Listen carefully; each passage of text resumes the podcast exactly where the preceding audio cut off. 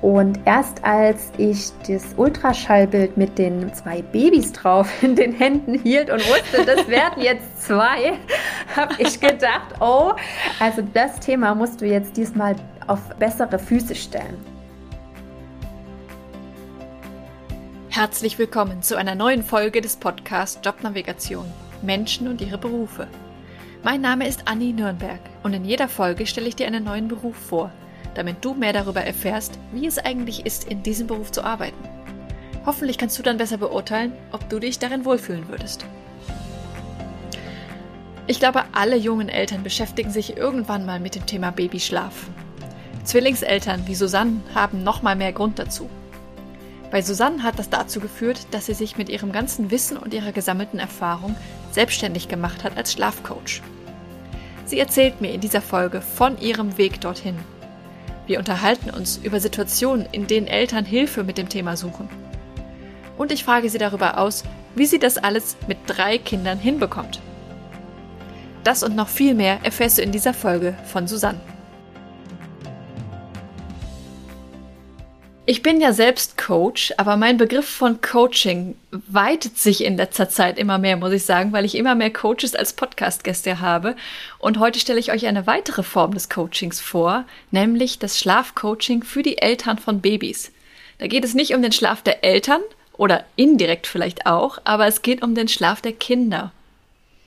Und ich habe heute die Susanne hier. Herzlich willkommen, liebe Susanne, und ich freue mich darauf, was du uns heute alles erzählst. Ja, hallo Anni, grüß dich. Jemand, der keine Kinder hat und zuhört, fragt sich jetzt vielleicht, wo ist denn das Problem? Warum brauchen Eltern einen Schlafcoach? Ich glaube, es ist so, dass wir eine der Generationen sind, die es ähm, wieder ein bisschen anders machen wollen als die vorherigen äh, Generationen. Und das Thema Babyschlaf äh, beschäftigt irgendwie jeden, aber wir möchten natürlich, glaube ich, als Eltern einen ganz bedürfnisorientierten Ansatz verfolgen und es so gut wie es geht machen und da gibt es viel Verunsicherung und es gibt auch viele Mythen, die existieren und manchmal auch eine ganz harte Linie oder Konfrontation mit der Familie. Und da ist es sehr, sehr hilfreich, wenn man sich ähm, ja mit jemand, der sich da gut auskennt, mal ins Gespräch geht und gemeinsam die eigene Situation reflektiert und ähm, schaut, ob man ähm, ja ein paar Bedingungen so verändern kann, dass die gesamte Familie wieder irgendwie mehr Freude im Alltag und in den Nächten hat. Ja. Was ist denn deine Philosophie dahinter? Du hast gerade schon ein bisschen was angerissen. Was, was sind so deine Werte dahinter? Also für mich ist es sehr, sehr wichtig, dass das System Familie gut funktioniert. Also dass die Bedürfnisse aller Familienmitglieder gesehen werden. Ne? Das sind ähm, zum Teil die Eltern und das ist natürlich auch ganz wichtig, das Kind. Und mir ist es sehr wichtig, dass man Entspannung in die Situation hineinbringt. Denn ähm, es, man kann nicht alles steuern, ne? man kann Grundlagen legen, aber man kann, hat nicht alles in der Hand. Und dass man da entspannt rangeht, dass man ähm, kindlichen oder Kinderschlaf, Babyschlaf wieder richtig versteht, auch die Wissenschaft, die dahinter steht, Schlafbiologie kennt und ähm, ja, dann die eigenen Bedürfnisse und die der anderen sieht. Mhm. Okay. Wie alt sind denn so die Kinder, deren Eltern sich bei dir melden? Also es geht im Prinzip von der Geburt los oder manchmal auch schon in der Schwangerschaft, dass man sich vorbereiten möchte, weil man viel gehört hat oder weil man vielleicht schon ein Kind hatte oder hat und äh, gesagt hat, das lief das letzte Mal nicht so gut und wir wollen uns besser vorbereiten. Und ich selbst betreue bis ins dritte Lebensjahr hinein. Und also kann man sagen, vom Baby bis Kleinkindalter. Das Coaching selber startet man in der Regel ab dem sechsten oder achten Lebensmonat, weil dann erst, sage ich mal, von der Gehirnreife das Kind so weit ist, dass man sagen kann, ähm, Veränderungen lassen sich ein bisschen ähm, leichter äh, unterstützen. Und vorher machen wir sehr viel ähm, ja, Beratungsarbeit, Aufklärungsarbeit, auch zu sagen, hey, das ist normal und da kannst du vielleicht die ein oder andere Bedingung für dein Kind verbessern, sodass es sich besser entspannen kann, sich sicher fühlen kann. Da mhm. ähm, arbeiten wir auch zum, zum Teil mit den Eltern an dem früheren Zeitpunkt zusammen. Okay, das heißt, deine Arbeit ist viel Wissensvermittlung. Was, was ist da noch ein Teil von deiner Arbeit? Also es ist ähm, auf jeden Fall ein wichtiger Aspekt, die Wissensvermittlung. Es gibt ja auch sehr viele neue Erkenntnisse aus der Neurobiologie heraus, aus der Verhaltensforschung heraus. Und ein anderer großer Aspekt ist nochmal das, ähm, das Zuhören, auch den Familien, die Sorgen, die man ja nicht immer so im Außen teilen kann. Das andere ist auch die ähm, Bedürfnisse aller wieder mal zu verstehen, auch die Bedürfnisse des Kindes nochmal genau zu reflektieren und zu schauen, wie können wir das in den Schlafsituationen ähm, besser einbringen. Und es ist auch ähm, ein ja, ein, ein, manchmal ein Wachrütteln, manchmal ein Besänftigen, manchmal ein auf die Schulter klopfen. Also es hat mhm. sehr viele Aspekte. Ja, Coaching ist halt ein, auch ein, ein breiter Begriff. Und wie, wie lange sind die Leute bei dir? Wie lange dauert so ein Prozess? Das ist tatsächlich ein bisschen unterschiedlich. Ich glaube, das liegt auch daran, ähm, wie jeder Schlafcoach so sein, seine Arbeitsweise betrachtet. Bei manchen kürzer, bei manchen länger. Also ich habe meistens äh, Kunden mindestens zwischen sechs bis zwölf Wochen die bei mir im Coaching sind, einfach weil ähm, ich einen Ansatz verfolge, wo wir wirklich ganz kleine Schritte gehen, sanfte Schritte gehen für die Familien und ähm, habe auch gar keinen ganz festen Ansatz dahinter, dass wir sagen, es muss in vier Wochen erledigt sein oder ähm, in, in, drei Monaten, aber das ist so die Spanne, von der ähm, ich in der Regel ausgehe. Und da gibt es mhm. dann verschiedene Termine dazwischen. Auch das ist ein bisschen von Coach zu Coach unterschiedlich, wie viel man da buchen kann. Ähm, bei mir sind es in der Regel drei große Termine und ein paar Zwischengespräche, die vielleicht notwendig sind und die einen nutzen ein paar mehr und die anderen ein paar weniger. Das ist dann ganz individuell. Mhm. Okay. Und ähm, das Ziel des Ganzen, ist das auch individuell oder ist das eigentlich immer sehr ähnlich, was das Ziel ist? Das, was weiß ich, das Kind durchschläft oder sowas. Also die, die Ziele sind dahingehend natürlich ähm, gleich, dass sich alle Familien eine Verbesserung der jetzigen Situation wünschen. Mhm. Ähm, in der Regel sind die Familien ja, also kommen ja zu uns äh, Schlafcoaches, wenn ähm, ja sie wirklich an einem Punkt sind, wo sie selber nicht mehr weiter wissen oder schon alles Mögliche versucht haben und auch sagen, sie möchten das jetzt mit einer Begleitung machen, um da quasi keinen Schaden anzurichten ne, bei sich oder dem Kind sozusagen. Mhm. Ähm, ja, und individuell ist es dann dahingehend, dass man natürlich sagt, jede Familie stellt sich was anderes vor, was denn die, das Wunschszenario ist. Mhm. Ähm, also die einen wünschen sich einfach ähm, von, von einem sozusagen Dauer Nuckeln oder Dauerstillen ähm, in, ein, äh, ja, in ein Stillen zu kommen, wo ein paar Pausen dazwischen liegen. Die anderen wünschen sich, ähm, die Situation in einem Familienbett zu behalten, aber mit auch ein bisschen mehr nächtlichen Ruhephasen. Die anderen wünschen sich vielleicht, ähm, dass das Kind im eigenen ähm, Zimmer oder in einem eigenen separaten Bett schlafen kann. Ähm, bei Zwillingen ist ähm, die ja auch häufig. Es ist dann auch so, dass man da gemeinsam schaut, dass die vielleicht gemeinsam ins Bett gelegt werden können oder dass man von Einschlafhilfen, die für einen nicht mehr passen, dass man davon ähm, vielleicht Alternativen findet, wie zum Beispiel ähm, in den Schlaf immer hineintragen mhm. oder wippen oder äh, ausschließlich mit dem Kinderwagen fahren zu mhm. müssen, in Anführungszeichen. Ähm, das ist dann individuell, aber die Situation zu verbessern. Das ist bei allen gleich. Ja. Du hast gerade schon gesagt, dass die meisten, wenn sie zu dir kommen, dann äh, ja schon auch einen gewissen Druck dahinter haben oder Stress haben. Es geht nicht mehr weiter. Ich habe jetzt schon ein paar Sachen ausprobiert, das hat nicht funktioniert. Das heißt, es muss ja auch schon für die Leute am besten wirklich kurzfristig dann was passieren, oder? Ja, das ist richtig. Also das ist, glaube ich, auch äh, eine der Herausforderungen, die man da als Coach hat, ähm, nämlich die Termine äh, kurzfristig bereitzustellen. Also ja. man muss bei dem Coaching in der Regel, ein, also man braucht eine kleine Vorlaufzeit, weil ähm, in der Regel Protokolle ausgefüllt werden müssen, dass man erstmal das Schlafverhalten des Kindes sieht. Ich mhm. selber mhm. arbeite auch mit Videosequenzen oder Fotomaterial, sodass man einfach nochmal mal besser ähm, die Familien und äh, das Zusammenleben und das Baby vielleicht oder die Babys kennenlernen kann.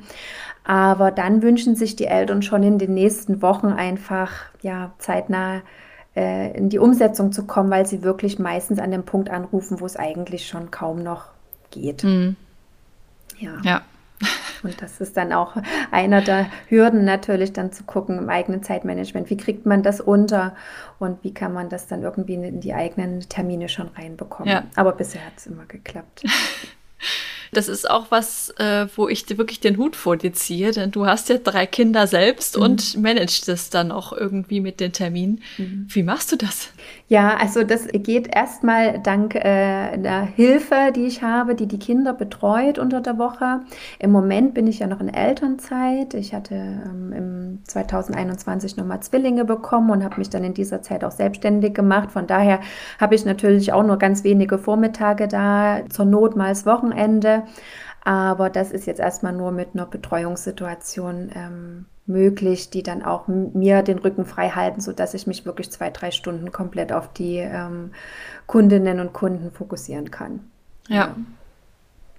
Und das dann auch noch mit Zwillingen. Krass. Genau, ja. Ich habe noch, ich habe einen Sohn, der ist jetzt fünf und Zwillingsmädchen und muss aber sagen, das ist ein, äh, das ist ein so bereichernder Job, dass ich es jetzt gar nicht so als Arbeit empfinde, auch in der Elternzeit, ne, ähm, sondern wirklich sagen muss, es ist eine der schönsten Abwechslungen, die man haben kann, auch wenn man sich dann natürlich weiterhin immer mit dem Thema Baby beschäftigt. Aber ja. ist sehr befriedigend, die Arbeit. Was erfüllt dich daran so sehr? Mich erfüllt es, dass ich sehe, wie sich die Situation der Familien ähm, immer so, so weit verbessert, dass man wirklich davon sprechen kann, dass ähm, man einfach in eine entspanntere Situation kommt. Also ich erlebe das sozusagen von Termin zu Termin, dass die Familien mehr Entspannung reinbekommen, dass sie sich jetzt selbstwirksamer fühlen können oder auch in der Regel erkennen, wo, wo, wo sind Themen, ähm, da kann ich was tun und das sind die Themen, da muss ich auch loslassen und auch für sich wieder in eine Klarheit kommen. Ne? Man bekommt ja auch viel Druck von außen, dass die Situation sollte doch so oder so sein oder warum stillst du immer noch oder warum trägst mhm. du immer noch und dann auch ein Selbstbewusstsein entwickeln, zu sagen, ja, weil ich das so will ne? oder zu sagen, ähm, nee, ich habe jetzt auch die Stärke, was zu ändern, weil ich es nicht mehr kann. Und dieses Wachstum auch innerhalb der Eltern zu sehen, das finde ich ähm, ganz ähm, fantastisch und auch sehr heilsam, weil ich selber komme ja aus dieser Erfahrung bei meinem Sohn damals.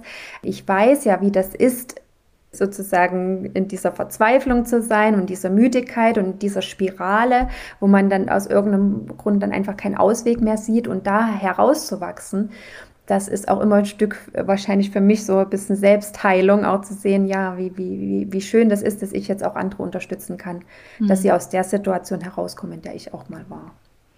Ja, ich habe das ja auch selber erlebt, wie, wie, wie wohltuend es einfach ist, da eine Begleitung zu haben. Oder jemand, dem man mal schreiben kann, jetzt ist gerade das, ja. äh, sie hat gerade über heute Nacht überhaupt nicht geschlafen, was könnte das sein? Da einfach ja. mal einfach einen, Austauschpartner zu haben, der jetzt nicht gerade die eigene Familie ist. Das empfand ich schon als sehr, sehr wohltuend. Also das ist auch, äh, glaube ich, äh, wirklich toll, dass es eine neutrale Person ist. Man braucht natürlich mhm. trotzdem ein ganz großes Vertrauensverhältnis zu Coach und Coachee. Ich meine, das geht an das, glaube ich, ja, existenziellste, das Liebste, was man hat, ja, ne, ans, ans Kind sozusagen oder mhm. an die Kinder. Also das Vertrauensverhältnis muss groß sein und trotzdem ist der Abstand groß genug, um ähm, ja, sich da ganz öffnen zu können auch.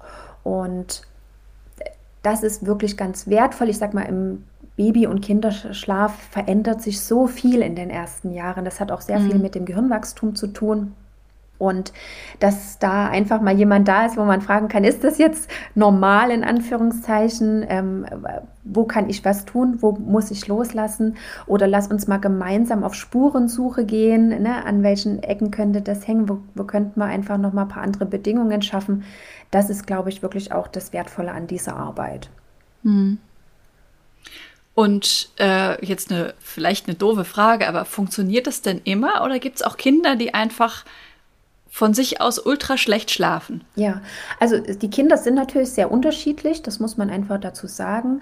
Ähm, in der Regel arbeite ich aber häufig auch mit sehr sensitiven Kindern zusammen, weil das auch die Kinder sind, die manchmal ja ähm, alle Reize aufnehmen, aber dann Schwierigkeiten haben abzuschalten. Also ich sag mal, die, die Zielgruppe an Kindern, mit denen wir Coaches in der Regel arbeiten, die sind schon ähm, erstmal, sag ich mal, immer ein bisschen äh, wacher an den Stellen, wo andere natürlich nicht so wach sind. Ähm, Also ich würde sagen, es ist eigentlich immer so, dass Entspannungen in die Familien hineinkommt. Und ich arbeite auch zum Glück immer mit Kunden, die ein sehr realistisches Bild auf Kinderschlaf haben. Mhm. Wenn wir mhm. natürlich ähm, mit Kunden zusammenarbeiten, die ähm, von einem sechs oder sieben Monaten alten Kind erwarten, dass es von 19 Uhr bis früh um sieben wirklich durchschläft, in Anführungszeichen sich nicht zu melden, dann ist das etwas sehr Unrealistisches, wo ich nicht glaube, dass man das ähm, immer erfüllen kann, ohne, mhm. ohne vielleicht ein äh, Schlaftraining anwenden, angewendet zu haben.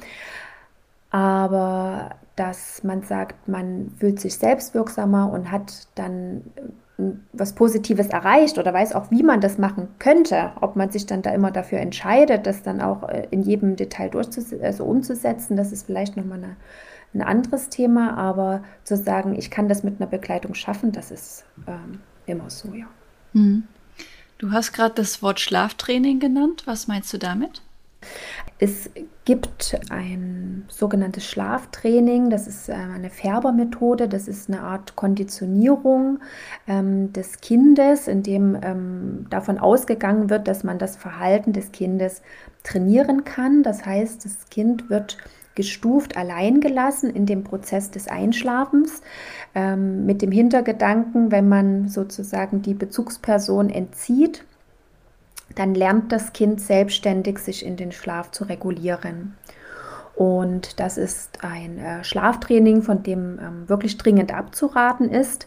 Also ein, ein, Kind, ein Baby und auch größere Kinder, auch über drei Jahre, sollten in solchen Situationen nie alleine gelassen werden. Und ähm, das ist aber etwas, was an sich, sage ich mal, schnell wirkt, in Anführungszeichen. Die Kinder ähm, melden sich dann tatsächlich nach kürzester Zeit nicht mehr. Aber das liegt nicht daran, dass sie sich selber regulieren konnten und gelernt haben zu schlafen, sondern ähm, weil das kindliche Gehirn dann einfach aufgrund der riesen Energiebedarfs durch das Schreien und Weinen abschaltet und dann nicht mehr sich meldet. Und das ist etwas, was äh, im Schlafcoaching wirklich ähm, nie angewendet werden soll und möglichst auch nicht darf, ähm, auch nicht in abgeschwächter Form, sondern wo es darum geht, in einer ähm, adäquaten Begleitung des Kindes einfach eine Schlafsituation zu verbessern. Und da muss man zum Beispiel auch Abstriche machen, wenn man es vielleicht mit einem sechs Monate alten Baby zu tun hat oder mit einem 18 Monate alten Baby, die einfach insgesamt schon andere ähm, kognitive Reifeprozesse durchgemacht haben und wo man dann vielleicht äh, an der einen oder anderen Stelle mehr sozusagen Zumutung machen darf an das Baby und an der anderen Stelle mit ausreichend Wissen dann auch merkt, dass das dann manchmal nicht geht. Hm. Vielleicht würde den Zuhörern mal ein konkretes Beispiel helfen. Ja. Vielleicht nenne ich einfach mal mein eigenes, weil ja, ich war ja auch bei dir. Mhm. Ähm, ich bin damit, äh, als Eva acht Monate war, bin ich zu dir gekommen, weil mich das belastet hat, dass sie ähm, nur an der Brust in den Schlaf gefunden hat und das auch teilweise sehr lange gedauert hat. Also dass ich dann irgendwie eine halbe Stunde oder sowas gestillt hat und das war mir einfach unangenehm. Mhm. Und inzwischen braucht sie das eben nicht mehr. Mhm. Das ging sogar relativ schnell. Ja. Dass das Stillen schon noch zu unserem Einschlafritual zugehört, weil ich das auch gerne habe ja. und sie auch. Aber dann zum Einschlafen geht es auch anders. Mhm. Das ist jetzt mal so ein Beispiel. Hast du noch ein mhm. anderes konkretes Beispiel, ja. Von der Ausgangssituation, wo Leute weg von wollten und wie es dann am Ende war? Ja, also es gibt verschiedene äh, Beispiele, aber zum Beispiel auch, was ich auch häufig habe, ist, dass das Kind zum Beispiel ausschließlich von der Mama ins Bett gebracht werden mhm. kann. Und dass sich die Eltern wünschen, dass vielleicht auch eine andere Bezugsperson, ähm, äh, der Papa oder eine Partnerin oder eine Oma zum Beispiel, das Kind hinlegen kann. Und da arbeiten wir dann auch gemeinsam. Da muss man natürlich erstmal schauen, ist zum Beispiel wirklich tatsächlich die Brust bisher das Einzige gewesen, was das Kind ähm, ne, in den Schlaf getragen hat. Und kann man da auch erstmal gucken, ob wir ähm, Alternativen etablieren können. Und es ist immer schön, wenn wir sagen, es gibt noch, wenn wir, wenn wir ein was rausnehmen aus diesem Prozess ist es schön, man hat andere Dinge noch drin, ne? das Tragen, das Kuscheln, das Wiegen. Und da schauen wir erstmal, dass wir sowas etablieren und dass wir dann einfach gucken, wie die ähm, gewünschte Bezugsperson dann nochmal eine Rolle übernehmen kann. Und das sieht sehr individuell aus. Es ist auch sehr wichtig, die Elternbedürfnisse dahinter zu hören, auch vielleicht Glaubenssätze zu hören und sich auch gegenseitig zu stärken, dass der Partner oder die Partnerin das kann. Ähm, oder ein anderes Beispiel ist, dass die Kinder zum Beispiel ausschließlich im äh, Wippen zum Schlafen gebracht werden können, also indem man selber wippen muss zum Beispiel oder auf einem Petsyball sitzt oder die Kinder in der Federwiege äh, nur noch einschlafen. Und auch da ähm, gehen wir ran zu gucken, was brauchen die Kinder überhaupt? Brauchen die so viel Regulation? Kann man auch manchmal schauen, dass wir ähm, mit anderen Unterstützungen das Kind in die Ruhe bringen können. Und oftmals ist es tatsächlich auch so, dass wir feststellen, dass ähm, wir Eltern manchmal aus einer Angst heraus handeln. Ne? Die Angst ist nicht unbegründet. Wir waren schon in diesen Situationen mit einem äh, hilflos und total außer sich schreiendem Kind und wir haben irgendwie alles probiert, äh, Tag und Nacht und Stunden äh, nachts um drei, um es zu beruhigen und dann agiert man manchmal später aus der Angst heraus. Jetzt könnte es noch mal irgendwie aufwachen. Mhm. Und wenn wir uns die Situation dann anschauen und wir gucken ja noch viel mehr als auf diese reine Einschlafsituation, sondern auch zum Beispiel auf Bedingungen, dass wir sagen, wir treffen das Kind an dem Punkt, wo es wirklich auch schön müde ist oder mhm. noch nicht übermüdet. Ne? Ja. Dass man sagt, man merkt plötzlich, dass man gar nicht so viel tun muss, damit mhm. das Kind in eine Entspannung geht. Und das sind so verschiedene Beispiele, die wir sehr gut lösen können. Oder auch ähm, Eltern, die ich habe, die ausschließlich mit dem Kinderwagen unterwegs sind. Also die sagen, mhm. jeder Schlaf oder der Tagschlaf funktioniert nur im Kinderwagen und bei Wind und Wetter und Hagel und Schnee treiben sozusagen im Kinderwagen unterwegs sind. Und auch das sind Themen, die wir dann lösen, sodass wir dann je nach Wunsch zum Beispiel ins Elternbett oder im eigenen ähm, Kinderzimmer dann ähm, den Mittagsschlaf oder die Schläfchen halten können. Mhm. Das sind so eigentlich Beispiele aus der Praxis, die ich häufig habe. Ja. Du hast eben erzählt, dass äh, du das bei deinem Sohn auch erlebt hast, mhm. wie schwierig das sein kann. Ja. Wie kamst du denn dann darauf, sowas selber anzubieten, also selber mhm. Schlafcoach zu werden? Ja, also tatsächlich am Anfang noch gar nicht. Also ich hatte das bei meinem Sohn dann ähm, nach ein paar Monaten, äh, wo es wirklich äh, irgendwie immer schlimmer wurde und ich dachte, ach, das sind diese berühmten drei Monatskoliken und die drei Monate waren aber rum und vier Monate waren rum, fünf Monate war rum und irgendwie äh, war es äh, immer noch irgendwas. Ähm, konnten wir das ja dann trotzdem lösen. Es ist recht viel über den Schlaf, natürlich nicht alles. Ne? Also mein, mein, Kind war immer noch recht sensibel, aber es hat sich unheimlich viel getan. Und habe dann erstmal gemerkt, wie viel Kraft ich wieder habe als Mama, um unseren Alltag mehr genießen zu können. Habe gemerkt, wie das Kind ähm, nach einem Schlaf einfach wieder fröhlich erwacht und nicht immer mhm. weinend. Und habe mich da dann einfach so ein bisschen reingefuchst in das Thema, aber quasi noch nur für mich sehr privat. Und erst als ich das Ultraschallbild mit den äh, zwei Babys drauf in den Händen hielt und wusste, das werden jetzt zwei, habe ich gedacht, oh, also das Thema musst du jetzt diesmal auf irgendwie bessere Füße stellen. Also mit einem, ja. mit einem größeren Kind und zwei Kindern, wenn die noch mal so schlafen würden wie mein erster, dann äh, wusste ich, dass ich das wirklich nicht überlebe, sozusagen. Und ähm, ja, habe eigentlich erstmal gesucht, ne, nach, selber nach Kursen und habe dann festgestellt, dass es da sogar eine Ausbildung gibt. Mhm. Und in diesem Zuge habe ich mich dann über mehrere Ausbildungsvarianten informiert, was, wo, wie und auch über die Qualität und ähm, ja, habe dann gedacht, Mensch, das wäre ja eigentlich super optimal jetzt für deine Elternzeit, die anstehende.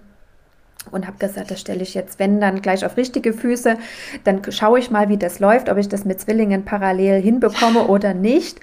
Und äh, wenn nicht, dann habe ich immerhin äh, selber genug gelernt, dass die, die zwei erstmal gut schlafen. Das wäre ja dann schon mal die halbe Miete.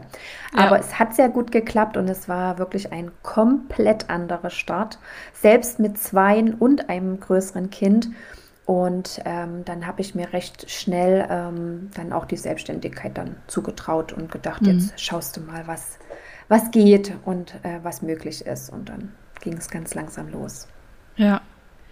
Das heißt, man kann schon von Anfang an auch was ja, richtig machen, in Anführungsstrichen, damit die Kinder von Anfang an besser schlafen? Ähm, jein, so zu, also jein deswegen, weil ja, also es gibt Bedingungen, von denen kann man wissen. Also wenn man Babyschlaf ein bisschen versteht, zum Beispiel für mich waren riesengroße Augenöffner ähm, die, die Wachzeiten, die ein Baby nur mhm. haben kann am Anfang, wie kurz diese Wachzeiten sind.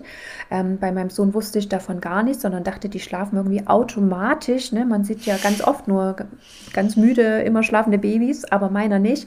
Und ähm, der war vier, fünf Stunden wach. Und für das Alter, in dem er damals war, wäre eine Dreiviertelstunde gut gewesen. Und mhm. allein das zu wissen, ne? oder welche mh, hm, Bedingungen man legen kann und dass man auch am Anfang äh, keine Angst haben muss, dass man das Kind verwöhnt. Auch da hieß es, ähm, tragt ihn jetzt nicht so viel, da gewöhnt er sich dran, dann habe ich ihn nicht so viel getragen. Das hätte ihm aber wahrscheinlich sehr gut getan, um in den Schlaf zu kommen. Also, dass man da auch ähm, sich ein bisschen ein paar Sorgen nehmen kann, Ängste nehmen kann ähm, und einfach auch ein bisschen was zu, ja, ein paar Bedingungen weiß, wie kann man so ein kleines Kind auch schützen vor zu viel Reizen zum Beispiel. Also, das sind Dinge, die kann man von Anfang an, glaube ich, schon richtig machen und gleichzeitig darf man sich ein bisschen Druck nehmen was falsch machen zu können direkt. Also, ne, äh, indem man die, das Kind kuschelt oder trägt oder verwöhnt. Ne, der Mythos des Verwöhnens äh, ist ja auch häufig auch noch in den Familien ja. sehr präsent. Ähm, dass man sich diesen Druck dann äh, nehmen lassen kann. Also das sind Dinge, an denen kann man schon ganz, ganz früh ein bisschen was dazu lernen. Okay, spannend. Ja. ja, diese Wachzeiten waren für mich auch ein Augenöffner wirklich. Also habe ich vorher nicht von gehört und auch nicht drüber nachgedacht, dass das einen Rhythmus haben könnte. Ich dachte halt, die schläft, wenn sie müde ist oder ja. Aber dass das wirklich so regelmäßig ist und auch so hilfreich ist, sie auch genau dann hinzulegen, das ja. hätte ich nicht gedacht. Ja, also das war bei mir tatsächlich auch so. Also man muss natürlich, die, das, äh, oft arbeiten wir natürlich so ein bisschen mit ähm, Anhaltspunkten an Zeiten, aber das ist natürlich von Kind zu Kind ein bisschen unterschiedlich. Deswegen ist es auch immer sehr wichtig, dass man auch nochmal so ein bisschen ähm, was über die Signale lernt, die mhm. Babys mhm. aussenden. Ähm, ich habe immer gedacht, sowas werde ich wahrscheinlich ganz intuitiv erkennen als Mama, aber das äh, war dann auch nicht immer so und da einfach auch ja, nochmal so. Gähnen ist halt eigentlich schon relativ spät. Ja, ne? oft ist Gähnen bei vor allen Dingen ganz kleinen äh, Babys, Säuglingen oft schon sehr spät. Ne? ähm, und dass es da vorher noch ganz viele Zeichen gibt und dass mhm. man auch nochmal gucken kann, was steckt da jetzt wirklich für ein Bedürfnis dahinter. Ne? Ähm, ist es jetzt nochmal der Hunger? Oder ist es jetzt vielleicht wirklich das Müdigkeitsbedürfnis und welche Antworten geben wir dann ähm, auf die Signale, die ein Kind aussendet? Und man muss ja einfach auch sagen, wir ähm, Babys oder wir Menschen am Anfang unserer Entwicklung funktionieren ja noch, noch sehr natürlich, wie die Natur und die Biologie uns geformt und geschaffen hat. Und äh, unsere moderne Lebensweise, die passt da manchmal nicht so ganz dazu. Und es ist einfach ganz sinnvoll, mal drauf zu schauen, wie kann man beide Welten jetzt irgendwie doch zusammenbringen. Ne? Ähm, ja. Wir leben jetzt in der Welt, in der äh, moderneren, wo wir uns auch an bestimmte Zeiten halten müssen. Und eine Steuererklärung ist nun mal zu machen, ne? auch wenn das Baby da gerade nicht schläft. Und dass wir da einfach trotzdem der Biologie von uns Menschen und auch dieser, ja, den zirkadianen Rhythmen, die, den wir einfach sozusagen von unserer Genetik aus unterliegen, wie kann man das irgendwie bestmöglich in Einklang bringen? Und wann können wir auch loslassen und sagen, gut, jetzt weiß ich, ich habe alles getan als Eltern und, und mein Baby ist auch richtig so, wie es ist. Und jetzt müssen wir da einfach durch so eine gewisse Zeit durch. Ja. Ich glaube, das hilft ähm, ganz ungemein, das ein bisschen lockerer zu sehen. Ja. Weil es werden trotzdem Unwegsamkeiten kommen und ich sehe das ja äh, ganz hervorragend bei meinen Zwillingen. Ich sage immer, mir als Schlafcoach hätte nichts Besseres passieren können als Zwillinge, weil ich ja auch sehe, ne, ich setze wirklich sehr gleiche Bedingungen. Wir essen zu den gleichen Zeiten, sie schlafen recht gleich. Ich, ich wecke sie auch so ungefähr zu dem gleichen Zeitpunkt, dass wir einen Tagesablauf haben. Und trotzdem merke ich, obwohl sie ja ne, fast auf die Minute Minute zur gleichen Zeit geboren sind, dass ähm, in der Biologie nicht alles kontrollierbar ist, sondern dass auch ein Mädchen manchmal mehr Schlaf braucht als die andere und dass wir eben nicht alles in der Hand haben, auch wenn wir ein paar Bedingungen gleichsetzen. Und ja. das ist für mich äh, ja großer Glücksfall, dass ich das jetzt sozusagen selber so in meiner kleinen eigenen Fallstudie beobachten kann. Ja. Ja, kann ich mir gut vorstellen, dass das äh, spannend ist, äh, da auch die, die Gemeinsamkeiten und Unterschiede zu beobachten. Ja, ja, genau. Und wo man auch wirklich sieht, ne, wie ähm, Entwicklung, einfach so eine Entwicklung in so einem Kindesalter, die ja jeden Tag stattfindet. Die Kinder, das ist ja wie, wie eine Art mhm. Hochleistungssport, was die jeden Tag betreiben. Also wenn man so das Gehirnwachstum mhm. anschauen würde, ne, es ist eine Art Hochleistungssport. Und wie man da einfach auch nochmal sieht, wie, wie, dass, dass man an einem Tag mehr Pausen braucht als am anderen. Ne? Und mhm. eine schläft manchmal zweimal und die andere keinmal. Und ne, das ist selten der Fall. Meistens klappt schon so einigermaßen, aber ich kann das halt sehr, sehr gut akzeptieren. Und ich kenne noch den Stress bei meinem Sohn, bei meinem ersten Sohn, den ich hatte, weil ich immer dachte, was also was mache ich falsch oder was macht das Kind falsch? Also es gab mhm. nur so diese zwei Zustände sozusagen. Etwas ist mit dem Kind scheinbar falsch, ne? Das schläft nicht wie die anderen. Oder ich als Mama versage und mache da irgendwas falsch. Und das ist bei mir dann komplett jetzt raus. Weil ich mhm. weiß, das, das habe ich, das kann ich halt machen, gut, ne? Und ich weiß auch mal, wenn ich das verpasst habe, ne? Ich habe ja zum Beispiel noch ein größeres Kind, da das klappt halt nicht immer so, wie man sich das so vorstellt. Und dann weiß ich aber auch, an was es liegt, dass vielleicht das Einschlafen heute 40 Minuten dauert anstatt einer Viertelstunde. Und da kann ich dann so viel besser mit leben, weil ich sage, ah ja, ich weiß, ich habe das Schlaffenster heute einfach, habe es einfach verpasst. Jetzt ist es so mhm. und jetzt kann ich mir aussuchen, ob ich sage, gut, dann starte ich halt ein paar Minuten nochmal oder ob ich sage, gut, dann bleibt man jetzt hier liegen und ich entspanne mich da jetzt einfach und fuhrwerke da jetzt nicht drin rum. Ja. Und das macht, glaube ich, einen großen Unterschied. Ja. Du arbeitest aber hauptsächlich online, richtig? Genau, ich arbeite hauptsächlich online. Ich habe hier bei mir aus meiner Region ähm, nur ein, zwei Familien, mit denen ich mal physisch zusammengearbeitet habe, aber einen Großteil meiner Kunden begleite ich per Zoom. Okay, das heißt, es war eine bewusste Entscheidung, das direkt äh, so anzubieten oder hat sich das ergeben?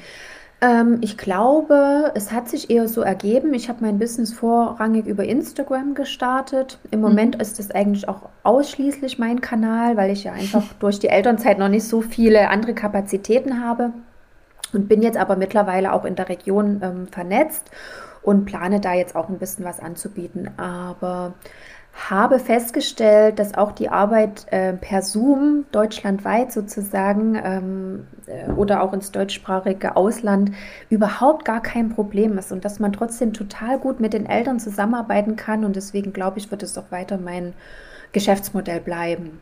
Ja. ja auch wenn es mal wieder schön ist zu sagen, man ist, man fährt mal wirklich hin zu den Familien oder trifft sich irgendwie.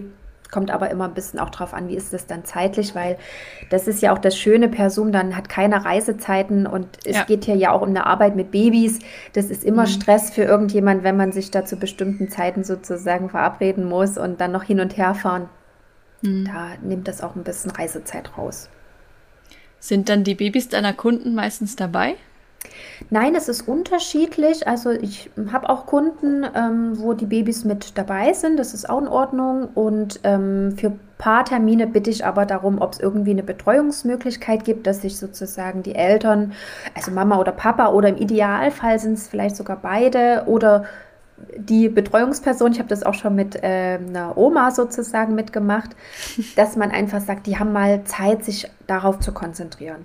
Mhm weil die Termine sind natürlich auch anstrengend. Also erstens ist es Wissensvermittlung und zweitens geht man natürlich auch in die verschiedenen Situationen hinein und man denkt sich hinein und wir überlegen ja dann auch, wie können wir die Situation verändern. Und ich sage mal, man muss die ja nicht nur abends 18 Uhr verändern, sondern in der Regel am Tag und 18 Uhr und dann in der Nacht äh, mehrfach. Und da dann wirklich abgesprochen zu sein und zu sagen, ich habe mir erstmal einen Plan zurechtgelegt oder mit Partner oder Partnerin abgesprochen, wer macht was, wann, wie und mhm. wie kann man sich da auch unterstützen. Auch das ist ja ein wichtiger Teil der Arbeit, zu sagen, man bringt die, diese Menschen, die in diesem System sind, mal an einen Tisch oder zumindest sorgt man dafür, dass man miteinander spricht. Das ähm, ja, ist dann auch sehr schön, wenn das klappt. Mhm. Aber wenn nicht, ist das jetzt nicht so schlimm. Dann bauen wir das irgendwie so ringsrum, dass natürlich auch das Kind mit dabei sein kann und die Eltern mal eine Pause brauchen und dann muss man auch mal sagen, gut, jetzt müssen wir es cutten und wir setzen die Stunde nochmal an einem anderen Termin ran. Ja, okay. Du hast vorhin gesagt, dass du ja noch in Elternzeit bist. Was ist denn dein Hauptjob? Hauptberuflich bin ich äh, im Personalbereich tätig, äh, im Bereich Recruiting im Moment, aber ich komme äh, ursprünglich aus dem Bereich Human Resources bei den bisherigen Jobs, die ich hatte.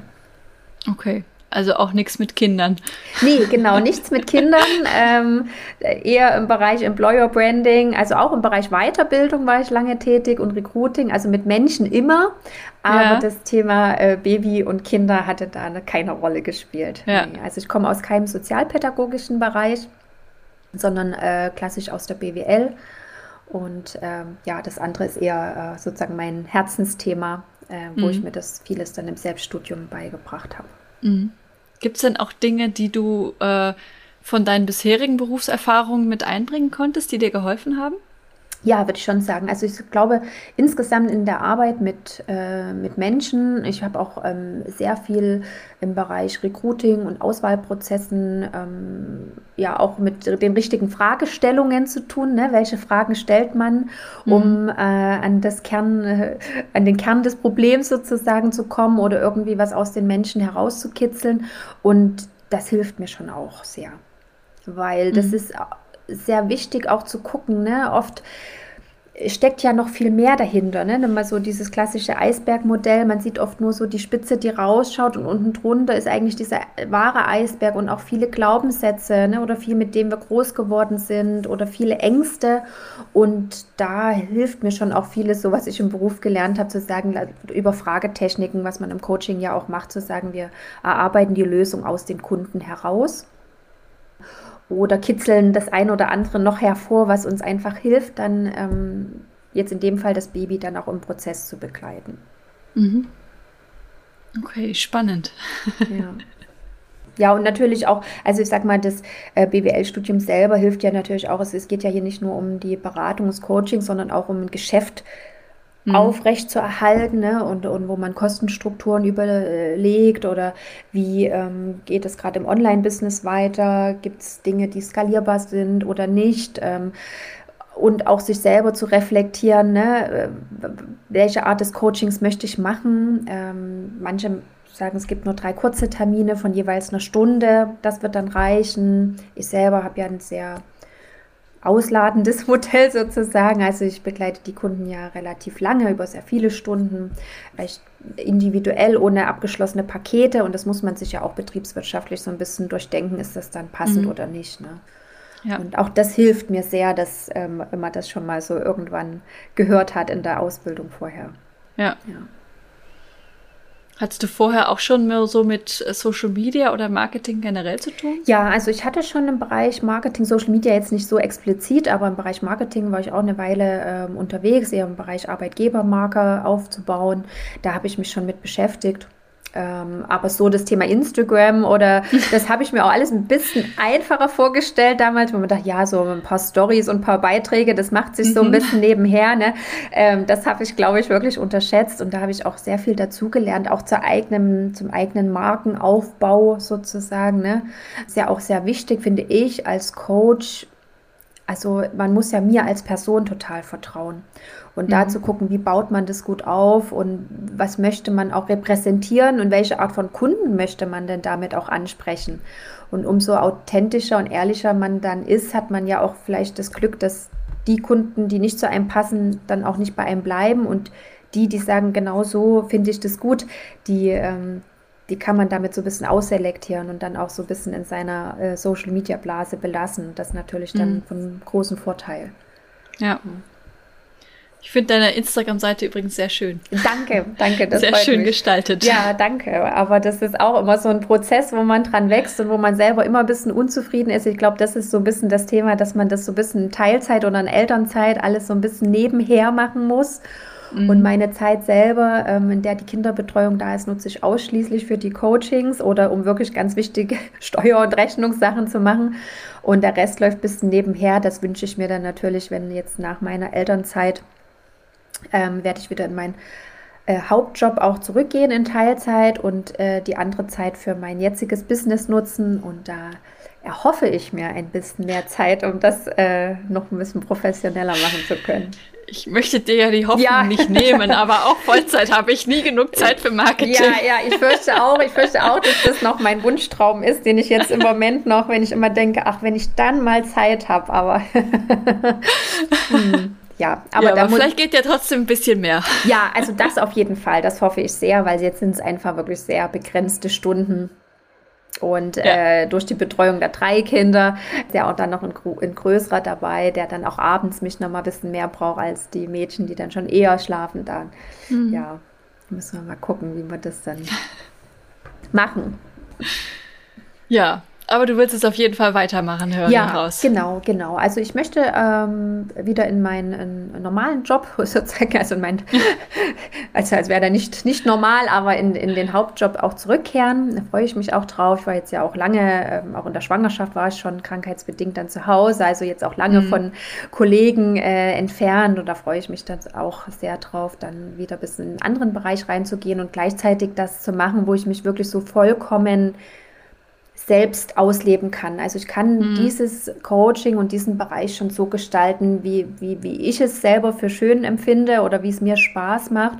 Und das ist natürlich ein großer Gewinn. Also dass ich da meine Kreativität auch ähm, so ausleben kann, wie ich mir das vorstelle, mein eigener Chef bin. Das ist natürlich ähm, sehr schön. Ja, das glaube ich. ja, vielen lieben Dank für diese für diese wunderbare äh, Insights und Geschichten, die du erzählt hast und dass du ein, uns einen Einblick in deinen Beruf gegeben hast. Ja, gerne. Gibt es sonst noch was, was du gerne erzählen würdest, was, was ich vielleicht noch nicht gefragt habe? Ich glaube, was manche vielleicht noch interessieren könnte, ist, was braucht man da für eine Ausbildung dazu? Mhm. Ähm, also es gibt äh, einige Schlafcoaching-Ausbildungen im Moment am Markt und ich habe auch das Gefühl, das ist gerade ein bisschen am, am Steigen, der, der Markt sozusagen in der Coaching-Ausbildung.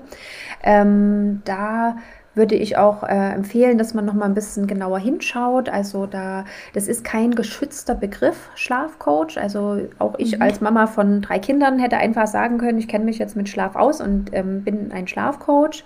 Also dass man da wirklich schaut, dass es da eine valide Ausbildung gibt, ähm, wo es zumindest auch einen Prüfungsteil gibt wo mit wissenschaftlichen Quellen gearbeitet wird, wo es ähm, im Idealfall auch ein Auswahlverfahren gibt und wo zum Beispiel auch drauf geschaut wird, dass ähm, ja gestillt wird oder ges weiter gestillt werden kann, ne? dass es keine Programme, so Lernprogramme gibt, wo zum Beispiel geschaut wird, dass Babys aufhören müssen mit einem halben Jahr zu trinken oder ähm, ja, wo wo mit festen Zeiten gearbeitet wird, dass man sagt, in zwei, drei Wochen schläft das Baby durch, weil das ist dann oft so ein bisschen in Richtung Training. Also das ist vielleicht auch nochmal wichtig, wenn sich da der ein oder andere Zuhörer oder Zuhörerin für interessieren, dass sie da auch bei der Qualität der Ausbildung genau drauf schauen. Äh, vielleicht auch ein paar Leute fragt, die da eine Ausbildung irgendwo gemacht haben, bei irgendjemanden, wie zufrieden sind sie denn damit? Das würde ich auf jeden Fall empfehlen. Und ähm, ja, war aber auch sehr hilfreich, weil man natürlich auch ein Netzwerk aufbaut zu anderen, auch in meiner Ausbildungsgruppe, wir tauschen uns immer wieder mal aus. Ne? Oder man kommt ja auch mal an eine Frage, wo man sagt, Mensch, in welche Richtung würdest du das so sehen? Das äh, ist dann schon ähm, auch ganz, ganz hilfreich. Also das kann ich sehr empfehlen. Ja, auf jeden Fall. Also das ist für, für jede Art von Coaching hilfreich, da so eine Art Intervision zu haben ja. oder irgendwen, mit dem man mal was besprechen kann. Genau, ja. ja. Ne, weil man ja auch, ich sag mal, man sollte dann auch nicht stehen bleiben. Ähm, oft wird dann eine Methodik gelehrt, also die Methode des Coaches, der die Weiterbildung macht. Und mhm. auch da ist es für mich äh, ganz wichtig, dass man nochmal viele Weiterbildungen auch woanders besucht, weil man dann nochmal ein besseres Bild auf das Gesamtkonzept bekommt und sich dann auch selber besser einordnen kann.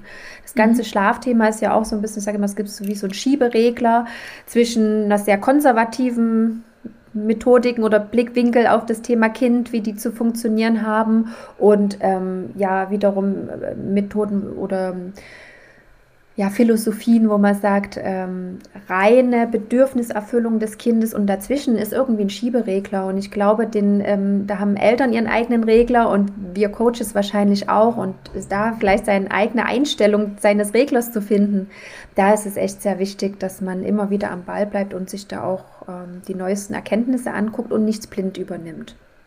Ja.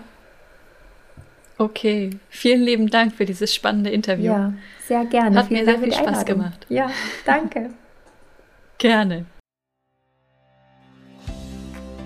Das war eine weitere Folge des Podcasts Jobnavigation Menschen und ihre Berufe mit Anni Nürnberg. Wenn ich dich mit diesem Interview inspirieren konnte, freut mich das tierisch, denn dafür mache ich diese Arbeit. Hör dir auch gerne noch andere Podcast-Folgen an, um die Unterschiede zwischen möglichen Berufen klarer zu verstehen und dich von verschiedenen Menschen inspirieren zu lassen. In den Show Notes verlinke ich dir ähnliche Folgen. Wenn dir das Interview gefallen hat, habe ich eine kleine Bitte an dich. Bitte geh in deiner Podcast-App auf die Übersichtsseite dieses Podcasts und gib ihm eine Bewertung. Am besten mit 5 Sternen. Das kannst du jetzt machen, während du den Rest der Folge hörst.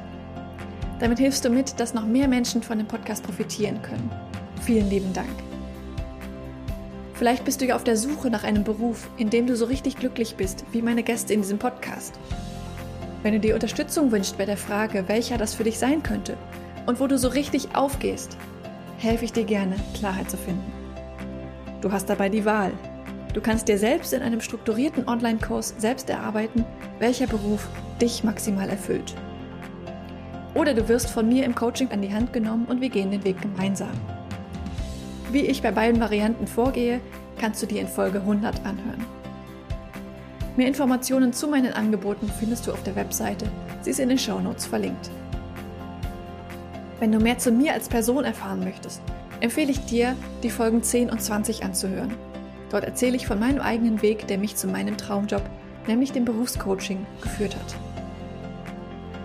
Es ist so schön, einen Beruf zu haben, wo du wirklich gerne hingehst in dem du mit Leichtigkeit erfolgreich bist, wo du deine Stärken und Talente einsetzen kannst, der dich einfach auf allen Ebenen erfüllt und glücklich macht. Ich wünsche dir von Herzen, dass du dieses Gefühl erlebst, und zwar möglichst jeden Arbeitstag. Deine Anni von Jobnavigation.